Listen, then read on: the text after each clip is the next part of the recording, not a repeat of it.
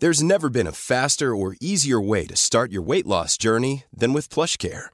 PlushCare accepts most insurance plans and gives you online access to board-certified physicians who can prescribe FDA-approved weight loss medications like Wigovi and Zepbound for those who qualify. Take charge of your health and speak with a board-certified physician about a weight loss plan that's right for you. Get started today at plushcare.com slash weight loss. That's plushcare.com slash weight loss. plushcare.com slash weight loss. Porque el mundo actual no se entendería sin la economía y los negocios. Acompaña a Mario Maldonado, el columnista de negocios más joven y objetivo del periodismo financiero, en su programa Bitácora de Negocios.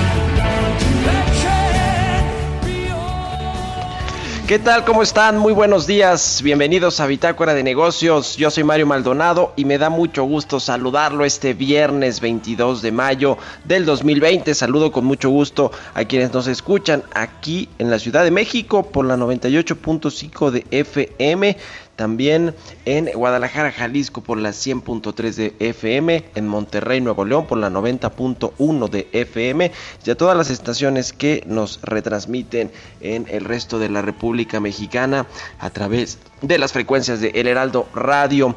También saludo con gusto a quienes nos escuchan a través de la página heraldodemexico.com.mx Ahí está el streaming para seguir el programa vía internet. Iniciamos este viernes, usted sabe, como siempre, con una canción.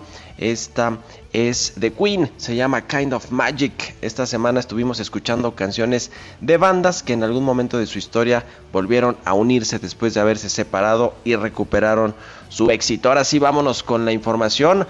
Les cuento que vamos a tener en el programa. Vamos a hablar en breve con Roberto Aguilar, como todos los días, lo más importante de los mercados, este asunto de Estados Unidos con eh, China y el asunto de la vacuna, si hay o no posibilidades de que haya una solución pronto para el problema del COVID-19. Esta empresa que, eh, bueno, pues parecía tener ya avanzadas las pruebas, parece que no fue así. En fin, le estaremos platicando de todo lo que sucede en el, mundo financiero. Vamos a platicar también con Jessica de Alba, asociada del Consejo Mexicano de Asuntos Internacionales, sobre que, bueno, pues hay preocupación que los consumidores continúen sin participar en la economía de los Estados Unidos, según la Reserva Federal. Es todo un tema lo que sucede con Estados Unidos. Eh, la crisis del empleo es brutal allá en el país que gobierna Donald Trump. Vamos a hablar también con Adrián de la Garza, vicepresidente y analista senior de Moody's Investors Service, la calificadora Moody's, sobre estas nuevas reglas en el sector eléctrico. Dice Moody's que van a afectar las finanzas de la Comisión Federal de Electricidad y bueno, pues probablemente su calificación crediticia. Vamos a entrarle al tema y también hablaremos como todos los viernes con Jimena Tolama, la editora en jefe del CIO.com, sobre la polémica de las tecnológicas en el sector energético y otras informaciones que tienen que ver con Apple y Google. Así que quédese con nosotros aquí en Bitácora de Negocios. Ya es viernes, final de semana. Le presento ahora el resumen de las noticias más importantes para iniciar este día. Lo tiene Jesús Espinosa.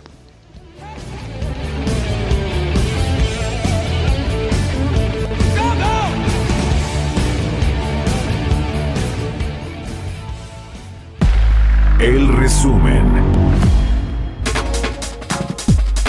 La CEPAL propone un ingreso de emergencia para enfrentar crisis de empleo por COVID-19. Su titular Alicia Bárcena dijo que la propuesta de un ingreso de emergencia comprende otorgar un monto igual a la línea de pobreza durante seis meses para satisfacer las necesidades básicas y sostener el consumo de los hogares. El Instituto Mexicano de Contadores Públicos advirtió que debido a la afectación a las inversiones extranjeras por los recientes cambios en las reglas en el sector de energía, las empresas podrían demandar una indemnización en las instancias legales de los tratados de libre comercio. El presidente de la CONCAMIN, Francisco Cervantes Díaz, informó que más del 94% de pequeñas, medianas y grandes industrias afiliadas, que fueron consideradas esenciales, han cumplido perfectamente y ya tienen los protocolos de sanidad autorizados para la reapertura de actividades. El presidente de la Concanaco Servitur, José Manuel López Campos, consideró que la decisión de continuar con los fines de semana largos, establecidos por las fechas conmemorativas, será uno de los medios para impulsar la actividad turística al concluir la contingencia sanitaria por el coronavirus, al considerar que esta industria deja al año más de 142 mil millones de dólares en derrama económica.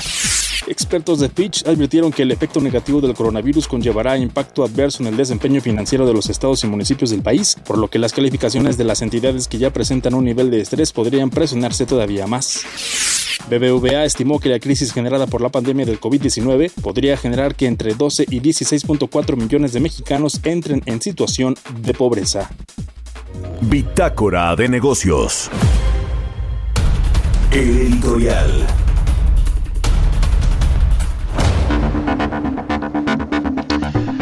Pues bueno, siguiendo con este asunto del sector energético y mire, dejando de lado cosas que son pues muy preocupantes como que ayer la Secretaría de Salud registrara el máximo de contagios de COVID-19 en México, 2.973 casos nuevos y también de fallecimientos. Alcanzamos el pico este eh, jueves, lo cual pues habla de que para nada se está domando la pandemia ni se está aplanando la curva como dicen en el gobierno federal o como osaron decir hace unos días y han querido eh, recomponer sobre el camino, enmendarse, autoenmendarse la plana.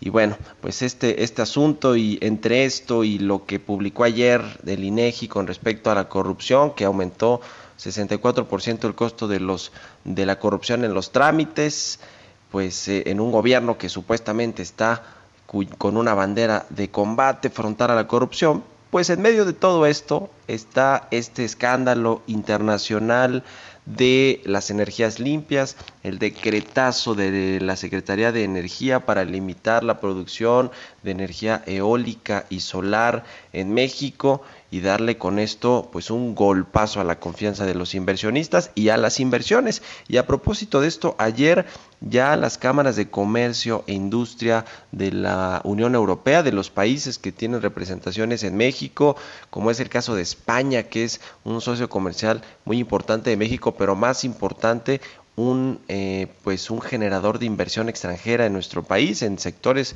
de infraestructura, de la construcción, del sector turismo, bueno, pues ya advirtieron que esto va a minar la llegada de nueva inversión extranjera a México, este tipo de decretos que pasan por encima de la seguridad jurídica, de las garantías que tienen las empresas para invertir en un país, del Estado de Derecho, todo lo que hemos dicho, pues ya fueron ayer las cámaras de comercio e industria de los países más importantes de la Unión Europea, los que alzaron la voz, ya lo habían hecho las calificadoras, el Consejo Coordinador Empresarial, las asociaciones de empresas de energías limpias, algunos legisladores de eh, partidos eh, políticos, ya lo habían, lo hicieron ayer los gobernadores, el gobernador de Tamaulipas, cabeza de vaca, y publicó un video reclamando literalmente al gobierno federal que ahuyente la inversión. Bueno, pues es que muchos estados están también necesitados de inversión privada, imagínense, y tienen plantas de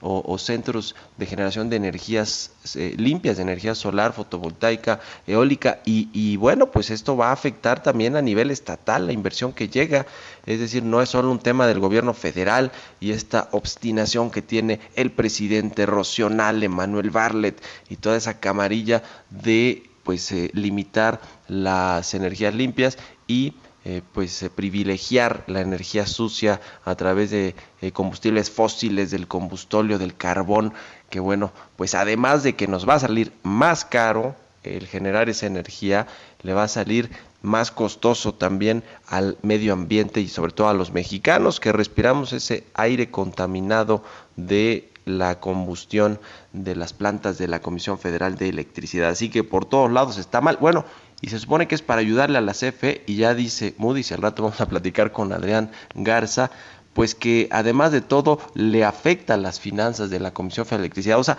todo mal, a todas luces es ilegal. Los únicos que ven pues con otra óptica, con otra eh, pues eh, mirada este asunto que es un escándalo internacional. Yo creo que ni siquiera los gasoductos, cuando se renegoció este asunto con Manuel Barlet de los contratos con empresas que construyen y operan los gasoductos, hubo tanto escándalo a nivel internacional o tanta eh, pues eh, preocupación por parte de los inversionistas, en fin. Vaya tema, vaya tema este de las energías limpias que nos va a tener ocupado los siguientes días, a ver si rectifica el gobierno, porque ya por lo menos el Poder Judicial le dio la razón eh, eh, provisionalmente, temporalmente, a 23 empresas que eh, reclaman seguir sus operaciones. ¿Usted qué opina? Escríbame a mi cuenta de Twitter, arroba Mario Mal, o a la cuenta arroba Heraldo de México. Son las 6 de la mañana con 11 minutos. Vámonos con los mercados. Mercados bursátiles. Roberto Aguilar ya está en la línea telefónica con lo más importante de la información económica y financiera. Mi querido Robert, ¿cómo te va? Muy buenos días. Eh, ¿Qué tal, Mario? ¿Cómo estás? Muy buenos días. Pues fíjate que empezamos con los datos de México. El primero es que el tipo de cambio, fíjate, sigue eh, cotizando por debajo de los 23 pesos, 22.91, 22.90 es como está cotizando en estos momentos. Hay que recordar que ayer, Mario, el, mínimo que tocó fue de 22.75 y por ahí varios están apostando que pudiéramos ver incluso los niveles de 22 pesos. Y esto tiene que ver con la situación de varios datos económicos y los temas que tiene Estados Unidos con China que han debilitado su moneda y esto ha ayudado justamente al resto de las monedas emergentes. De hecho, México se colocó como la tercera moneda emergente más eh, eh, beneficiada y te diría, por ejemplo, que ya en el mes pues la apreciación que tenemos ya supera el 15, el 5%. O sea, solo en lo que va del mes, Mario, ya hemos recuperado 5%, aunque en términos anuales, pues la depreciación está en niveles de 21%. Y por otra parte, rapidísimo en este tema, en este tema, a ver, ¿qué es lo que está impulsando al peso? Porque uno pensaría que con todos estos mensajes eh, eh, contradictorios y que afectan la confianza de los inversionistas, pues no querrían estar aquí invertidos, pero estamos hablando ahí de los capitales golondrinos que buscan el mejor postor por el cortísimo plazo, ¿no? Pues sí, pero fíjate que más bien, Mario, pues obedece a cuestiones técnicas y no es que se esté, eh, no se esté reforzando el peso o se esté fortaleciendo, sino más bien se está debilitando el dólar. Ese es el tema y, lo, y lo mismo ha hecho, creo que hay que tener mucho cuidado cómo se maneja esto, porque sí, efectivamente pareciera que en algún momento se puede presumir que estamos recuperándonos o que regresó el peso fortachón, pero la verdad es que lo que a la luz de la situación que está viviendo Estados Unidos de indicadores, ayer se dio a conocer justamente el, se actualizó el número de solicitudes de ayuda por desempleo, que si estuvo en línea, ya pareciera que ha marcado una tendencia, sigue siendo preocupante por otros indicadores y además el tema que tiene que ver con China, que lo platicamos en, eh, más adelante, pero ahí es donde está sucediendo el tema del debilitamiento del, del dólar que ya antes había estado por el fortalecimiento del euro. El euro se fortalece y estas son unas monedas de las con las que se compara justamente una canasta con las siete monedas fuertes en este mundo y el que más peso tiene pues es el euro. Cuando sube eso debilita el dólar y eso ha tenido una racha porque el tipo de cambio se ha venido manejando en los últimos días de manera positiva y te decía que bueno pues hoy está cotizando debajo de los 23 pesos y hay que tener cuidado con esa lectura. No está fortaleciéndose el peso se está debilitando el dólar. Así de sencilla es la explicación. Muy clara explicación mi querido Robert. Síguele con los otros temas. Fíjate que la, la, inflación, Mario, se dio a conocer la, la primera quincena de mayo y fíjate que salió más alta de lo que se esperaba. Por ahí había un nivel de 2.4%, bueno, salió en 2.83 por arriba de lo esperado. ¿Qué fue lo que subió, Mario? Subió en este orden el jitomate, la gasolina y las cervezas. Es lo que está reportando justamente el INEGI. Y esto pues es preocupante también por el tema del regreso de los precios del petróleo que va a traer consigo también una recuperación de los precios de sus derivados, es decir, de la gasolina y esto pues tendrá algún efecto en los niveles de la inflación. Sí es, hay que notar sobre esta cuestión. Y bueno, las bolsas europeas, Mario, rápidamente están cayendo y esto justamente por el deterioro de las relaciones entre Estados Unidos y China y también pues los temores de una recuperación mucho más lenta justo de los daños económicos causados por la pandemia. Un dato interesante es que los mercados europeos todavía acentuaron más su caída después de que se conoció el dato de que las acciones del Renault cayeron porque el ministro de Finanzas dijo que no había firmado un préstamo que estaba avalado por el Estado justamente para esta automotriz por más de 5 mil millones de dólares para hacer para ayudarla justamente en este momento. Y ayer este, Estados Unidos cerró a la baja un día después de tocar el máximo de dos meses debido a una nueva serie de tensiones entre Estados Unidos y China que te comentaba que plantearon dudas sobre el acuerdo comercial que alcanzaron previamente este año los las dos mayores economías del mundo. El presidente Trump dijo que Estados Unidos va a reaccionar con fuerza si China impone leyes de seguridad nacional en Hong Kong como respuesta a las protestas a favor de la democracia que como tú sabes venían creciendo de tono, vino esta situación de la pandemia, se calmaron y ahora se volvieron a reactivar y Hong Kong ha sido como la manzana de la discordia entre Estados Unidos y China y esto volvió a encender las luces rojas de ya muchas de las situaciones tensas que hay en términos de estos dos países. Y bueno, otro dato también importante relacionado con China es que abandonó su objetivo de crecimiento anual por primera vez y eso sí prometió más gasto público mientras la pandemia justamente golpea a esta economía luego de que se inauguró la sesión parlamentaria anual, este, este organismo, esta reunión tan importante del gobierno chino, donde trazan pues todo lo que tiene que ver con crecimiento y, movimientos para generar más, más, justamente más dinamismo a la economía, pero hoy lo que sorprende es que no hay un estimado, no hay un pronóstico de crecimiento. Y sumaría nada más rápidamente, Mario, que ayer las acciones de Yenova pues esta filial es, eh, mexicana de la estadounidense Sempra Energy irrumpieron una racha de cuatro caídas consecutivas que la llevaron a su menor precio en seis años y esto por el tema de las nuevas reglas del sector eléctrico. Ayer, pues un respiro, ganaron cerca de un poquito más de 3%, pero al final de la sesión, pues solo se quedaron con 1.3%. General Motors ya reapertura de sus plantas de motores y transmisiones en los complejos de Ramos Arispe y también en Silao. Buena noticia, decíamos ayer, ya la industria automotriz calentando motores y aquí una muestra ya muy fehaciente de parte de General Motors y básicamente sumaría, Mario, si me lo permites, el tipo de cambio 22.93. Seguimos por debajo de los 23 pesos. Bueno, pues ahí está, Robert, el tipo de cambio, el peso fortachón pero no es necesariamente por lo que sucede en México, sino porque el dólar se está depreciando con respecto a muchas monedas en el mundo y el peso es de las más líquidas, de las que más eh, se mueve en los mercados de, eh, de cambios. En fin, gracias Roberto, muy buenos días. Muy buenos días. Roberto Aguilar, Roberto AH, sígalo ahí en Twitter, son las 6 con 18. Mario Maldonado en Bitácora de Negocios.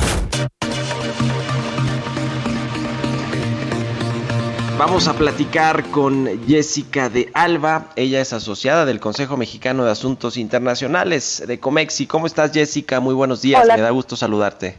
Muy buenos días, igualmente.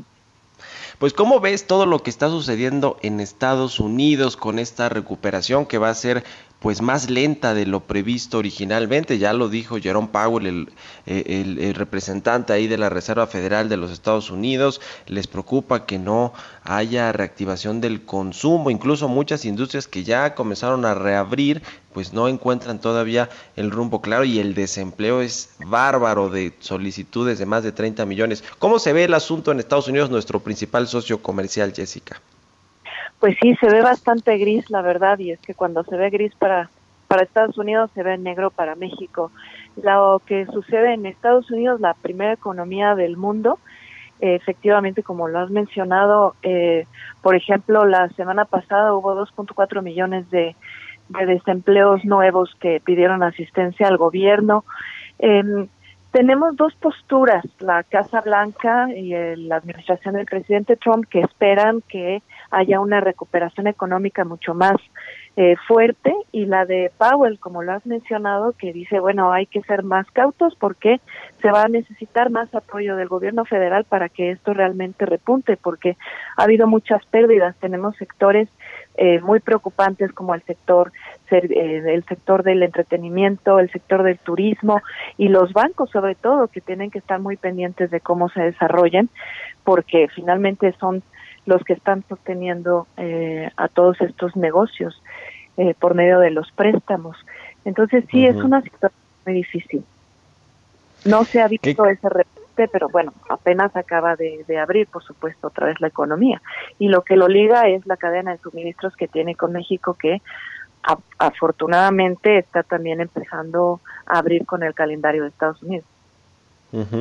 Ya eh, advirtió ahí eh, los miembros de la Junta de, de, la Reserva Federal que pues va a haber inevitablemente quiebre eh, quiebres de empresas, eh, eh, va a haber pues un desempleo masivo como ya lo estamos viendo con las solicitudes que quizá lleguen en algún momento a, estabilizarse y no sean estos números que nos que nos asombran de 30 millones o cosas por el estilo, pero pero sí incluso creo que salió hace poco que hay un subregistro del desempleo en, en algún estado, en fin, esto es todo un asunto lo que pasa en, en, en Estados Unidos, pero a ver, a final de cuentas, la recuperación en el país que gobierna Donald Trump sí parece ser que va a ser de V, es decir, que va a haber un rebote importante el año pasado, el año que viene, perdón, en el 2021. Parece que no va a ser el caso para México. ¿Cómo eh, eh, explicarías tú eso? Porque México parece que va a tener una recuperación mucho más lenta a pesar de que Estados Unidos tenemos un nuevo acuerdo con ellos y nuestras exportaciones o comercio internacional dependen de Estados Unidos.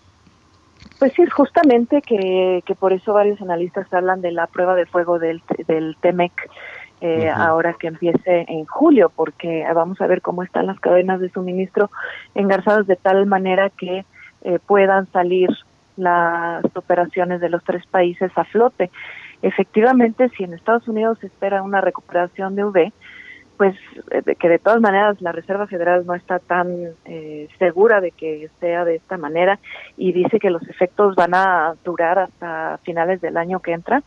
México hemos visto que el gobierno federal ha tomado acciones que no invitan a la inversión, que ha cancelado proyectos multimillonarios eh, un día sí y otro también. Por lo tanto, podemos esperar efectivamente que la recuperación económica no sea la misma, tomando además en cuenta que si hay una, eh, una eh, cuenta que no está completa del desempleo en Estados Unidos porque no se toma en cuenta, en cuenta todo el autoempleo, pues aquí en México la mayor parte de la actividad es la, la, que la economía informal. Entonces, eh, de hecho, tenemos un, si ya teníamos problemas, los problemas son mucho más acuciantes ahora, porque eh, pues no va a haber más inversiones, ningún país va a venir a, o ninguna compañía va a venir a invertir en donde no está segura su inversión, porque un día le cancelan el contrato sin más. Eh, el Estado de Derecho no es muy fuerte en este país y encima eh, no se da apoyo a las empresas que son las que generan los empleos formales en México. Eh, la CEPAL estaba hablando de un 50% de pérdidas de, empleos en América Latina, de empleos formales. Si de por sí tenemos pocos en el país, pues no podemos esperar salir muy, muy airosos de la crisis. Bueno, pues ahí está, ahí está el tema con, con la tasa de interés casi en niveles de cero, de entre 0 y 0.25%, a ver si con esto logran impulsar la economía eh, de los Estados Unidos y en México, pues también cómo se maneja la política monetaria. Vamos a estar siguiendo el tema y ojalá que lo podamos seguir platicando aquí, si nos permites, Jessica de Alba, asociada de Comexi. Muchas gracias por habernos tomado la llamada. Con mucho gusto. Gracias, Hasta luego, muy buenos días. Son las 6 con 24 minutos. Vamos a hacer una pausa cortita y regresamos aquí a Bitácora de Negocios.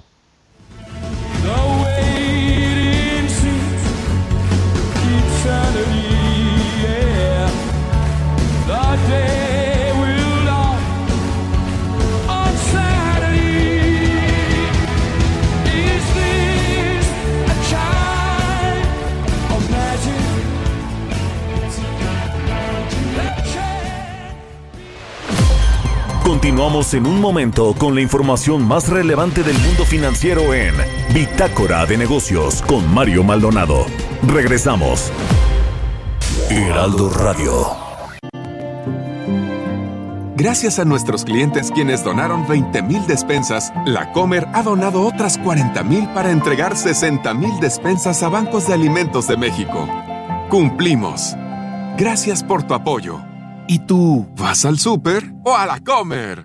Papá. ¿Qué pasa? ¿Estás bien? Sí, pero mañana quién sabe si seguimos tirando todo en el mismo bote. Tienes razón, lo reciclable va en el bote gris, lo orgánico en el verde. Y ahora por el coronavirus también separo los residuos sanitarios, desinfecto e identifico cada bolsa. El futuro es hoy, no mañana. Visita ecose.mx. Somos un México solidario que protege a todas y todos. Frente al coronavirus, apoyemos a las personas con discapacidad con sus medidas de higiene y extrememos las nuestras. Ayudemos con sus compras y trámites y estemos atentos a sus necesidades si llegan a enfermar. Si tú vives con alguna discapacidad, desinfecta tus dispositivos de asistencia y define quién te asistirá si enferma tu cuidador principal. Y por favor, quédate en casa. Tiempos cedidos por el Poder Judicial de la Federación. Gobierno de México. Heraldo Radio 98.5 FM. Suscríbete al Heraldo de México. Recibe el diario que piensa joven hasta la puerta de tu hogar, oficina o negocio, con la información más veraz, actual y completa del panorama nacional e internacional. Suplementos, promociones exclusivas y mucho más. Llámanos al 5550 469494 o escríbenos a suscripciones arroba. Me pondré un cubrebocas. Si tienes que hacerlo, hazlo bien. Lava tus manos al ponerlo y al quitarlo. Tómalo por los resortes y ponlo en la oreja cubriendo bien nariz y boca con el filtro. Nunca lo pongas sobre el cuello o el pelo. Cámbialo cuando esté húmedo, quitándolo por los resortes y deséchalo dentro de una bolsa cerrada. Cuando lo uses, sigue las reglas de higiene y prevención. Y por favor, quédate en casa. Gobierno de México. Me lo dijo Adela. Tengo a mis queridísimos amigos Lozano y Zavala en la línea. Yo creo que López Gatel está llegando eh, a niveles insospechados. Realmente estamos ante el regreso de Paco Stanley. ¿no? es que sabes qué pasa. Esto no es serio. Esto no es serio. Lozano. No, sí. Pues que te diga, estoy totalmente de acuerdo con lo que está diciendo Zavala. Ya no falta que salga bailando el gallinazo. Sí. No, de veras. Ya, ya estuvo, o sea, ya estuvo. Estamos en medio, en medio de la parte más difícil de la pandemia, donde está muriendo, muriendo miles de personas. No tenemos cifras concretas porque no hay pruebas, no hay rigor técnico, no hay seriedad, ¿sí? Y en medio de todo eso, ponen este, andarle haciendo de poeta, que además lee pésimo. 10 a 12 de la mañana, de lunes a viernes por El Heraldo Radio. Quédate en casa. Al protegerte, proteges a otras personas, incluyendo a quienes no pueden quedarse en casa. COVID-19 México. Heraldo Media Group. Aviso importante. El gobierno de la Ciudad de México ha designado zonas de alto contagio, donde es obligatorio usar cubrebocas, guardar distancia y no tocarse la cara. Si tienes síntomas, llama a Locatel al 56 58 11 11 o manda un SMS al 51 51 5 con la palabra COVID-19. Quédate en casa. Gobierno de la Ciudad de México. Suscríbete al Heraldo de México. Recibe el diario que piensa joven hasta la puerta de tu hogar, oficina o negocio, con la información más veraz, actual y completa del panorama nacional e internacional. Suplementos, promociones exclusivas y mucho más. Llámanos al 5550 469494 o escríbenos a suscripciones arroba elheraldodemexico.com. Los trabajadores de la industria de la radio y la televisión nos unimos al llamado de apoyo a las pymes. La mayoría de nuestras empresas lo son y a la excitativa de don Carlos Aceves del Olmo para integrar una mesa tripartita con el fin de enfrentar la contingencia que vivimos. Unidos, trabajadores, empresas y gobierno, saldremos adelante. STIR, Citatir, CIEMAR, CTM. ¿Necesitas un préstamo para imprevistos o simplemente un fondo de emergencia? Entra hoy a creditea.mx y solicita hasta 70 mil pesos. Obténlos en menos de 24 horas sin salir de tu casa y desde tu celular. El proceso es seguro y ágil porque la vida no se detiene. Para cualquier emergencia, Creditea está para ti. Obtén tu préstamo en creditea.mx. Heraldo Radio. La HCL se comparte, se ve y ahora también se escucha. Estamos de vuelta en Bitácora de Negocios con Mario Maldonado. Entrevista.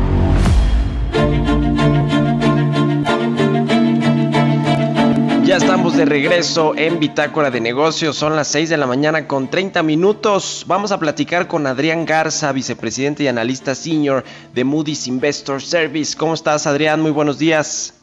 Buenos días, muy bien, gracias. ¿Cómo están? Gracias por tomarnos la llamada muy tempranito aquí en el Heraldo Radio.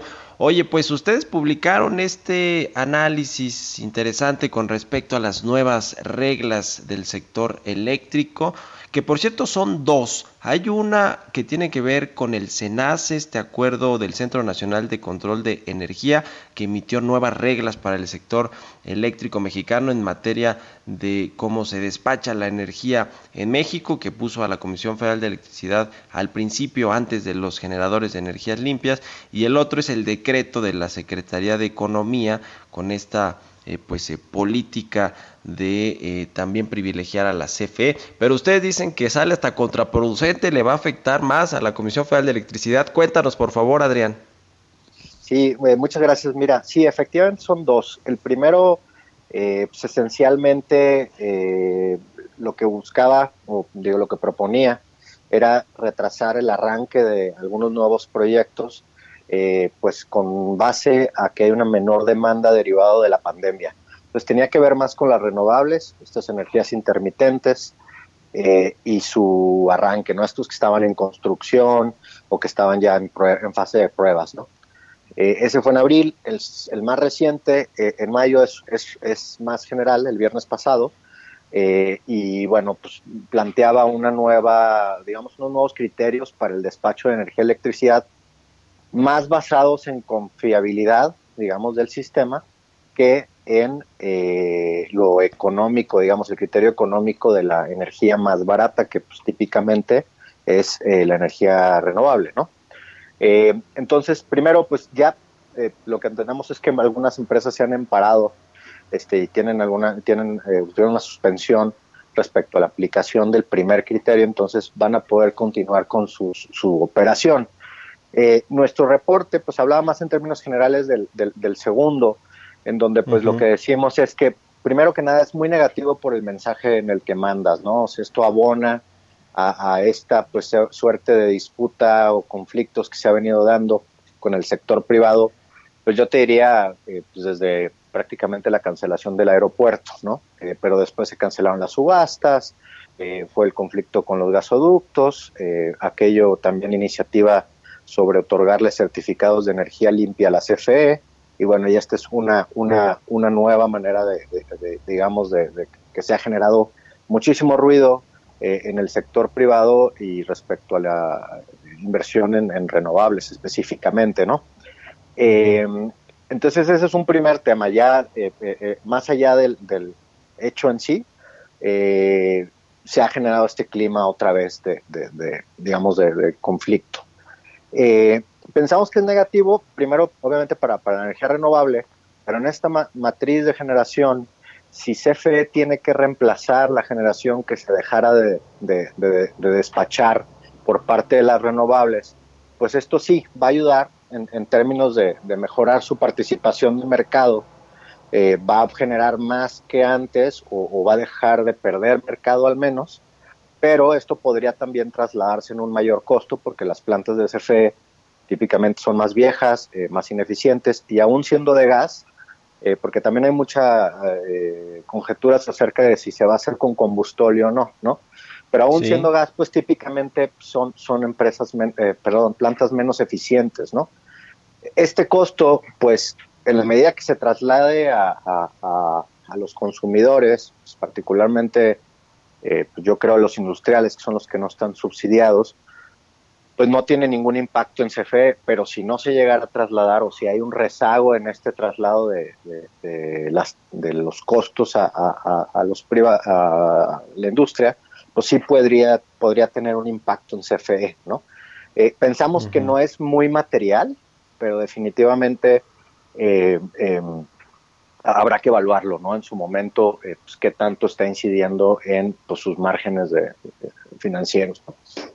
Sí, ¿cómo tienen ustedes la calificación de la Comisión Federal de Electricidad y la perspectiva? Porque, bueno, no está en el nivel de Pemex, que ya incluso perdió el grado de inversión, pero tampoco es que tenga una eh, situación financiera envidiable o muy muy buena. ¿Qué calificación tiene ahora y cómo y, digamos cómo ven la perspectiva de corto plazo del el perfil financiero de CFE? Eh, muchas gracias. Sí, mira, pues eh, la calificación está en línea con la calificación de México en BAA1, eh, tiene perspectiva negativa, pero eh, nosotros llegamos a esa calificación primero haciendo un análisis de la empresa eh, por sí misma, ¿no? Digamos, sin, sin considerar su relación con el gobierno.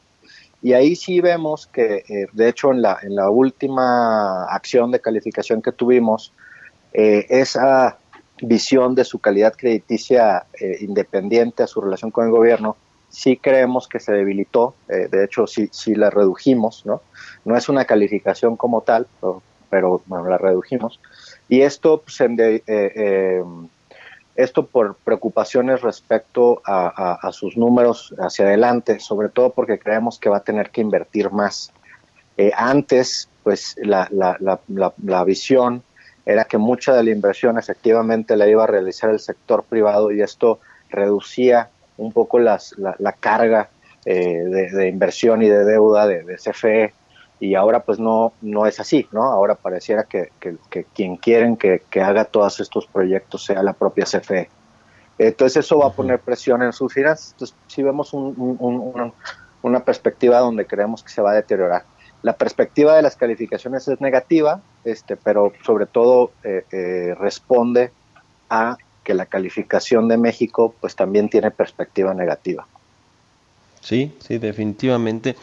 Eh, el, el, caso de la CFE, a ver, eh, creo que no es un secreto que el nuevo gobierno y la política energética está enfocada en refortalecer a las empresas del Estado, del sector energético, a Pemex, a la Comisión Federal de Electricidad, es decir, que tengan de nueva cuenta el control o el monopolio de, tanto de los hidrocarburos para Pemex como de la electricidad para CFE.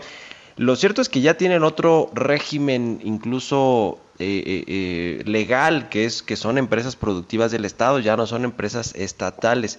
¿Tú crees que hay posibilidad de que en esta pues contrarreforma que está echando a andar el nuevo gobierno se pueda echar abajo este régimen de empresa productiva del Estado para convertirla de nueva cuenta en una paraestatal. Digamos, este de empresa productiva del Estado le daba más margen de eh, pues eh, tener contratos con privados, de asociarse, de ser una empresa mucho más abierta. ¿Tú ves riesgo en que, en que cambie esta condición que tienen eh, en el caso particular de la CFE, de que ya no sea empresa productiva y sea empresa estatal? Pues mira, digo, el, gobierno ha insistido mucho en, que no está haciendo ningún cambio en la ley. Eh, pues esta figura y, es, este eh, eh, correcto, ¿no? O sea, ahora son empresas productivas del Estado, antes eran organismos descentralizados, perdón. Este, y, y eso pues tenía ciertas implicaciones en su operación.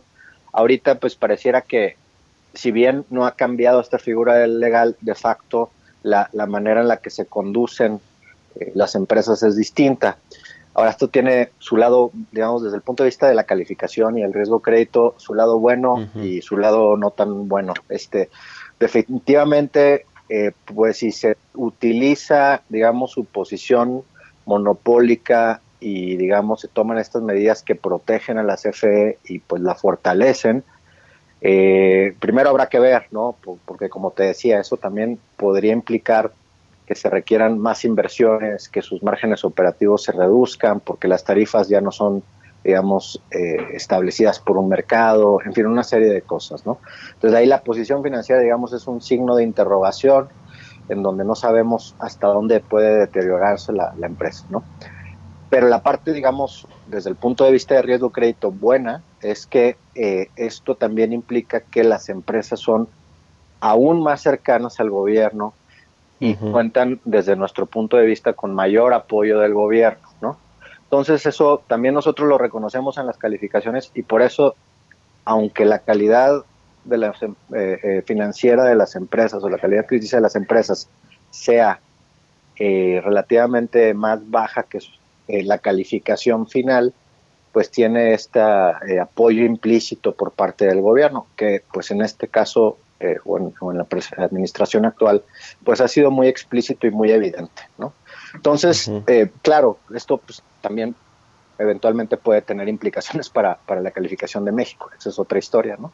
Pero desde el punto de vista de CFE y Pemex, pues así es como nosotros lo vemos, ¿no? ¿Cómo está el, eh, ya me contabas un poco de la calificación de, eh, crediticia, de riesgo crediticio de, CFE, pero cómo está el apalancamiento? Eh, el, gobierno o la administración actual se queja de que la dejaron muy endeudada, pero eh, ¿cómo se ve de cara también a lo que va a ser pues los nuevos refinanciamientos, ¿no? Que todas las empresas tendrán que hacer en, sus, en sus pasivos de corto plazo, algunas apalancadas en dólares, que les va a costar más dinero refinanciar o, salir al mercado a buscar colocar deuda. En el caso de la CFE, ¿cómo, cómo se ve este tema? Y también el asunto de la fibra. Ellos colocaron a finales del sexenio pasado una fibra E en, los mercados para financiar parte pues, de su operación y de su crecimiento. ¿Cómo, ¿Cómo se ven estos dos casos, Adrián, tú que ves con detalle, con lupa, las finanzas de CFE? Sí, no, CFE es una empresa que sí, sí tiene un, alto apalancamiento. Eh, realmente, eh, y, eso digamos que, es lo que señalamos con este análisis de, la calificación eh, o de la evaluación de la empresa sin tomar en cuenta, digamos, su relación con el gobierno, ¿no? Y como te decía, pues sí vemos una tendencia un poquito a debilitarse por, digamos, por lo que ya está sucediendo, pero también por lo que podrá suceder cuando ellos tengan que hacer más inversiones y, por lo tanto endeudarse más. Eh, sin embargo, pues también tenemos que reconocer que pues es una empresa este, que siempre ha tenido acceso a los mercados, ¿no? Eh, tanto locales como internacionales, que tiene pues relaciones con todos los bancos y típicamente eh, es fácil para, para ellos obtener financiamiento. Sí, el clima actual, digamos, el, el, pues este tipo de señales podrían tener implicaciones respecto al apetito del mercado. O sea, yo no dudo que van a poder lograr refinanciar o tomar la deuda que necesiten, sino que lo que habrá que ver es pues, a qué costo, ¿no? Esa tal vez es la, es la implicación más inmediata.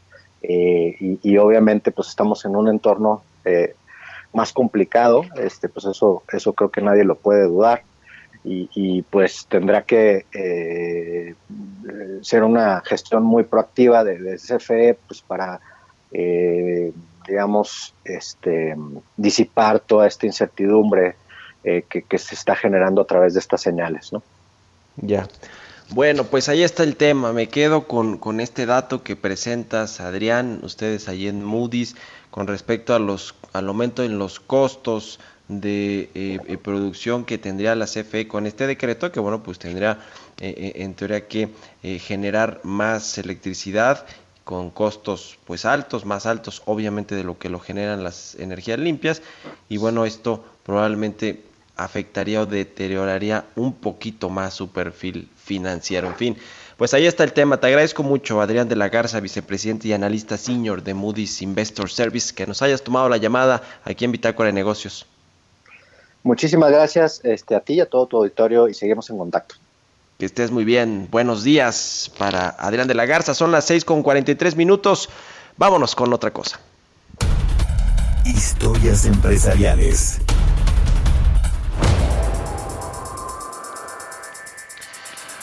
Bueno, pues Facebook anunció a un nuevo director para México. Estas empresas de tecnología cambian muy eh, rápidamente de directivos en sus diferentes países y bueno, pues ahora anunció esta red social que cofundó Mark Zuckerberg que Mario Casarín será el nuevo director general para México.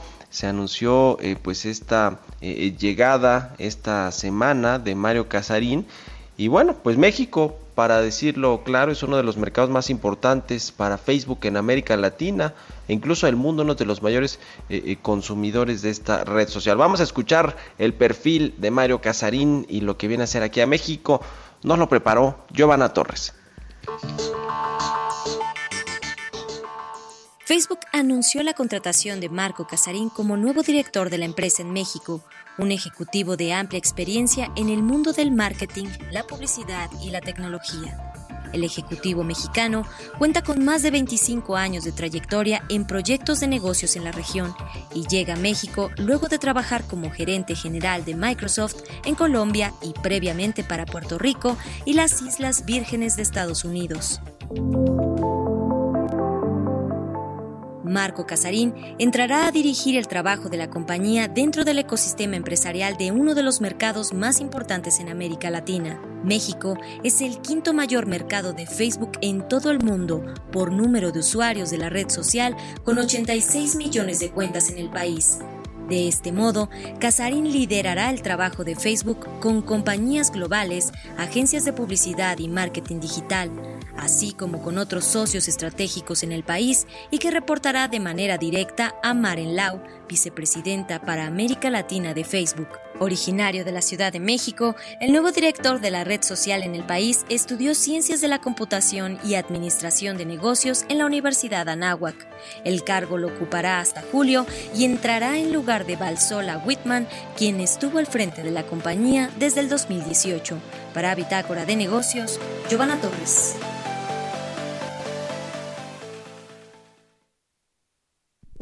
Innovación. Vámonos con Jimena Tolama, ya está en la línea telefónica. Jimena Tolama, la editora en jefe de elcio.com, como todos los viernes. Querida Jime, ¿cómo estás? Buenos días. Hola Mario, buenos días. ¿Cómo estás tú? ¿Cómo va todo? Espero que bien.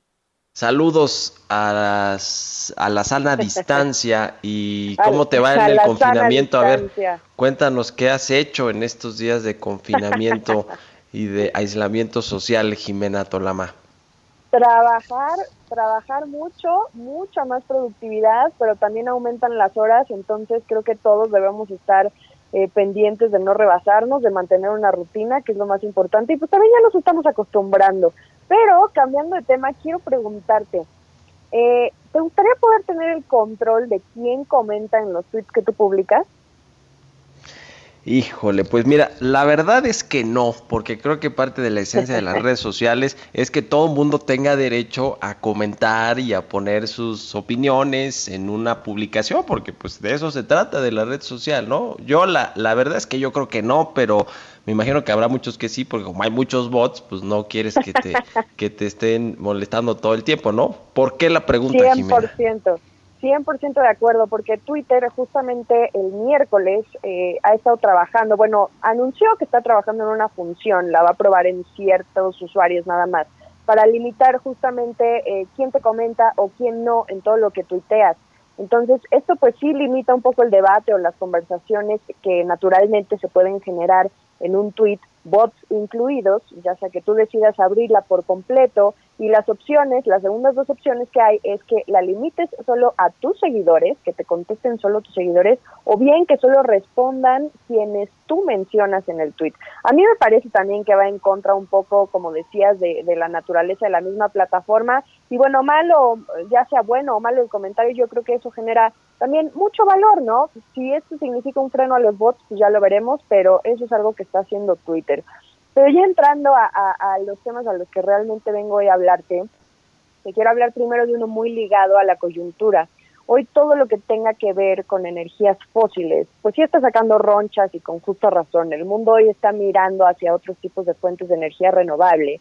Y hoy mismo vemos un debate muy marcado en el caso de México, que pues va en sentido contrario y el gobierno parece no importarle. Pero más allá de estos temas que tú abordas ampliamente en tu programa, los que dicen haber dado finalmente un paso atrás son los gigantes tecnológicos. Bueno, no todos, nada más uno por el momento. Y tú te preguntarás qué tienen que ver Google, Amazon y Microsoft con las empresas petroleras, por ejemplo. Pues mucho. Eh, te pongo un ejemplo. Shell, British Petroleum, Chevron, ExxonMobil han recurrido a sus servicios en la nube y su alta capacidad informática para encontrar y extraer más petróleo y gas y reducir los costos de producción de estas grandes empresas, que está bien. El problema es que las compañías han manejado un doble discurso, porque en el papel se están comprometiendo al cambio climático, pero básicamente les están facilitando por el otro lado innovaciones basadas en datos para aprovechar estas eficiencias y aumentar su producción. Es una ayuda indirecta, pero muy rentable entonces, el golpe mediático vino esta semana a partir de un informe que publicó Greenpeace sobre esta relación de negocio y que hizo reaccionar de inmediato a Google, diciendo que ya no iba a contribuir en la búsqueda de los yacimientos. Falta ver que realmente lo hagan y te voy a decir por qué. La industria petrolera, sobre todo en estos momentos, está viviendo una crisis en los precios a partir del exceso de oferta y las capacidades de almacenamiento, ya lo sabemos. Y pues estas empresas serían clave en un momento en, el que, me refiero a las tecnológicas, en un momento en que la optimización de costos es fundamental. Entonces, hay estudios que estiman, por ejemplo, en el caso de Accenture, que estos servicios y, y esta tecnología avanzada que ofrecen pueden generar hasta 425 mil millones de dólares en valor solo para el sector petrolero y gas. Me refiero a sus servicios en la nube, sus algoritmos, su inteligencia artificial, todo esto hacia 2025. Google ya dio este primer paso eh, de no dar soluciones personalizadas, pero el reporte pues sí todavía indica que falta que rinda más cuentas de qué tan metida está en la estrategia de estas compañías, porque eso es lo que no se sabe y esto apenas es una pincelada, al menos es lo que dice el reporte, Mario. ¿Cómo ves? Ay Dios, pues qué, qué cosa, está muy interesante todo lo que, lo que sucede a nivel de redes sociales. Y, y, oye, Jime, hablando de Facebook y de esta nueva normalidad, como le llaman, eh, él, eh, Mark Zuckerberg ya dijo que en los próximos 10 años al menos va a comenzar pues con este cambio permanente ya de sus trabajos, es decir, eh, va a permitirle a sus empleados que trabajen de forma remota, al menos a la mitad en los próximos años. Es decir, este cambio me parece que se aceleró a partir del coronavirus y el confinamiento, el gran confinamiento como se le llama, pues llegó para quedarse y la, el trabajo vía remota, virtualmente, es una realidad y Facebook pues ya va marcando la pauta, ¿no? En, en ese sentido. Pues sí, fíjate que ayer dio una entrevista muy interesante que publicó este medio eh, de comunicación estadounidense que eh, especializado en tecnología que se llama The Verge, en el que él dice que hizo una encuesta a todos sus empleados para ver eh, qué, qué, les parecía el home office, cómo estaban trabajando ahorita, y pues descubrió a través de estos resultados que la mayoría sí podría hacer su trabajo desde casa su idea es que para los próximos 10 años, al menos más del 50% de la empresa pueda hacer sus labores desde casa. Él se está enfocando primero en las personas que saben hacer bien su trabajo y esto lo van a decidir. Eh, en, eh, tiene un plan, es muy interesante porque, o sea, no es de todos se van a ir a hacer eh, trabajo a su casa y listo, todos somos felices. No, él tiene un plan y va a decidir quiénes se van a ir a trabajar, o sea, van a hacer su trabajo desde casa permanentemente, pero basado en su desempeño, en métricas de, de, de, de, qué tan bien hacen su trabajo, los KPIs, qué tan especializados son, qué tan fácil es que hagan su trabajo remoto y que ya se demostró que sí se puede, pero vaya, esto además no solo es desde sus oficinas centrales, sino también en todo el mundo, pues tú sabes que Facebook, o sea, sí está ubicado en, en, cierto lugar, pero hay oficinas abiertas por todo el mundo. Entonces sí es un plan muy ambicioso que tiene y si realmente le resulta, yo creo que todos vamos a seguir la misma pauta, ya sean empresas más tradicionales o igual de tecnológicas que ellos. Ya. Oye, en un minutito que nos queda, Jime, este asunto de Apple y de Google que van a pues eh, rastrear mediante Bluetooth a las eh, personas que pudieran haber estado contagiadas de COVID-19. A ver cómo está eso, cuéntanos. Pues anunciaron este miércoles, ya terminaron como una versión inicial de una tecnología de rastreo de contacto justamente mediante Bluetooth. Esto lo plantean utilizar para avisar a los usuarios cuando han estado cerca de algún paciente infectado de COVID-19. El problema está en los retos de privacidad y la adopción, porque solo estará disponible para los gobiernos. Es una API una API significa una interfaz, o sea, es una tecnología que, ellos desarrollan, pero a partir de esto los gobiernos la tienen que tomar para hacer sus propias apps y entonces sí, ya la gente ya la puede descargar. Entonces sí vamos a ver cómo avanza esto las próximas semanas o meses. Va a ser muy interesante. Aquí nada más están metidos Google y Apple, pero ayer por lo menos dieron avance. Oye, Jime, y el lunes es tu cumpleaños, ¿verdad?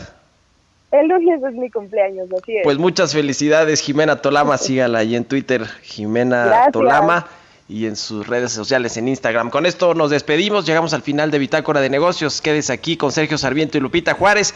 Y nosotros nos escuchamos el próximo lunes. Buenos días.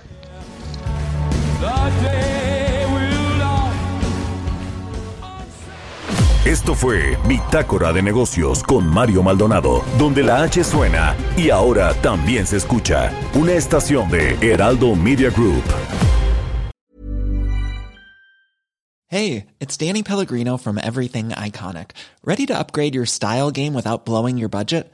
check out Quince. They've got all the good stuff shirts and polos, activewear, and fine leather goods, all at 50 to 80% less than other high end brands. And the best part? They're all about safe, ethical, and responsible manufacturing. Get that luxury vibe without the luxury price tag.